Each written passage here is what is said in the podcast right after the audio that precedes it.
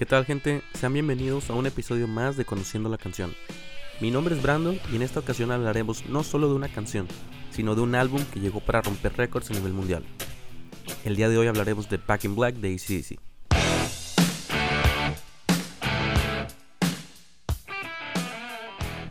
Con más de 50 millones de copias vendidas a nivel mundial, Back in Black es el séptimo álbum de estudio de ACDC, lanzado en 1980. Es el primer álbum en el que podemos ver a Brian Johnson como vocalista, después de la muerte de Bon Scott. En este álbum podemos ver además a Angus Young en la guitarra líder, al fallecido Malcolm Young en la guitarra rítmica, Cliff Williams en el bajo y Phil Rudd en la batería. Back in Black fue compuesto por Brian Johnson, Angus y Malcolm Young. ¿Cómo llega la inspiración para crear esta obra maestra del rock? Tenemos que hablar de un suceso trágico en la historia del rock. Era el 19 de febrero de 1980 cuando Bon Scott fue encontrado muerto. Era un 27 de enero de 1980, el lugar era el Teatro Gaumont en Southampton, en el Reino Unido. Este sería el último show de Bon Scott. Era el último show de su gira por Highway to Hell. El líder de ACDC había pasado la noche tomando con amigos, algo que era común que hiciera. Alistair Kinnear, un amigo de Bond, declaró, lo dejé en el coche y toqué a su puerta. No pude lograr que se despertara así que le hablé a Silver, quien era la novia de Bond en el momento, y ella mencionó que él se desmayaba frecuentemente y que era mejor solo dejarlo que durmiera. Kinnear declara que él solo recargó el asiento del coche para que pudiera acostarse bien. A la mañana siguiente, Kinnear descubrió que Bond seguía en el coche pero sin respirar. Kinnear se apresuró a llevarlo al King's College Hospital, pero Bond ya fue pronunciado muerto a su llegada. Los eventos de esa noche han sido tema de debate a lo largo de los años.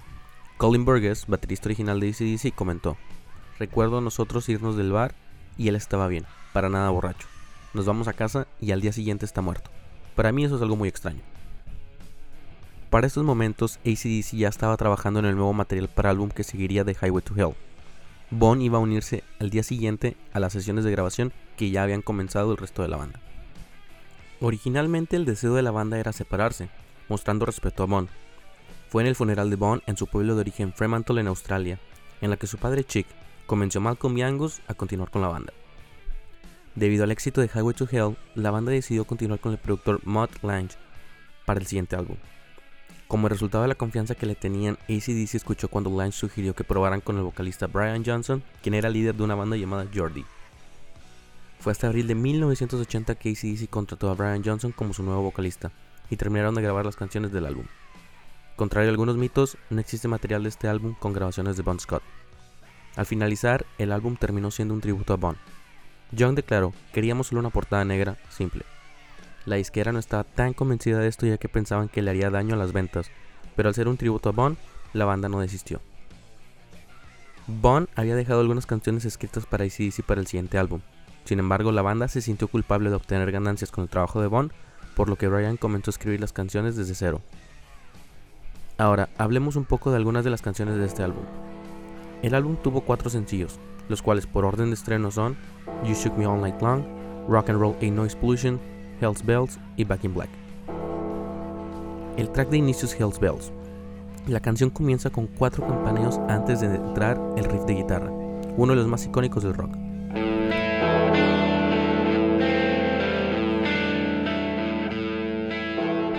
Angus Young recuerda que Malcolm tenía ese riff por aproximadamente tres semanas. Llegó una noche y preguntó, ¿tienen algún cassette aquí? ¿Puedo grabarlo? Me estoy volviendo loco, no voy a poder dormir hasta que pueda grabar esto en un cassette. Malcolm se sentó y lo grabó todo. Después le dijo a Angus, ¿qué piensas? No sé si es basura o no. Aquí es interesante cómo un riff que el mismo Malcolm no estaba seguro si era bueno, llegó a ser de los más emblemáticos. A veces me pongo incluso a pensar qué tan diferente pudo haber sido este álbum sin el riff. Siguiendo con el análisis de la canción, después de 30 segundos se van uniendo más instrumentos hasta llegar al minuto 1, donde empieza de lleno la canción. Después del primer coro vemos cómo entra un puente que queda a la perfección, ya que no hace que se baje la energía de la canción. Después viene otro verso, precoro y por segunda ocasión el coro. Y esta vez al terminar entra el solo de guitarra. Es un solo extraordinario de más de 30 segundos. Vuelve de nuevo otro coro y se le da un final ejemplar a la canción. Hablemos ahora un poco de la letra. La letra comienza haciendo referencia a fuerzas de la naturaleza, rayos, huracanes, lluvias, etc. Después habla de lo inevitable que es la muerte, que la muerte no perdona edades, una referencia a que Vaughn falleció a sus 33 años. La letra es de cierta manera ambigua. Cuando en el precoro dice, tengo mi campana, te llevaré al infierno, te atrapará. Satán te atrapará. Esto puede ser interpretado de diferentes maneras. Personalmente una interpretación que yo le doy y es la que me siento más identificado es que no es Brian el que está hablando en sí, sino es desde la perspectiva de Satán en tercera persona. Después la canción dice, si te gusta el mal, eres amigo mío. Eso también puede ser interpretado como Satán hablando en tercera persona. Esta es la interpretación personal que le doy a la letra. Los invito a que escuchen la canción para que así ustedes también puedan tener su interpretación. ¿Qué tal si descubren algo nuevo en la letra? Ahora me gustaría hablar de otro sencillo del álbum. Quisiera hablar de You Shook Me All Night Long. Esta canción fue la primera que Brian Johnson escribió para la banda. Él sentía tanta presión y quería impresionar tanto a Malcolm y Angus en que podía escribir la letra en una sola noche. La inspiración detrás de esta letra son los coches, de los cuales Brian es entusiasta, y las mujeres. La letra comienza diciendo, ella era una máquina rápida, mantenía su motor limpio. Brian ha dicho que las mujeres y los coches son muy parecidos. Ambos van rápido, te decepcionan, pero te hacen feliz cuando sale un nuevo modelo. Esta canción, como la mayoría en el género, comienza con un riff característico. En este caso, al igual que Hells Bells, uno de los mejores riffs en en el rock.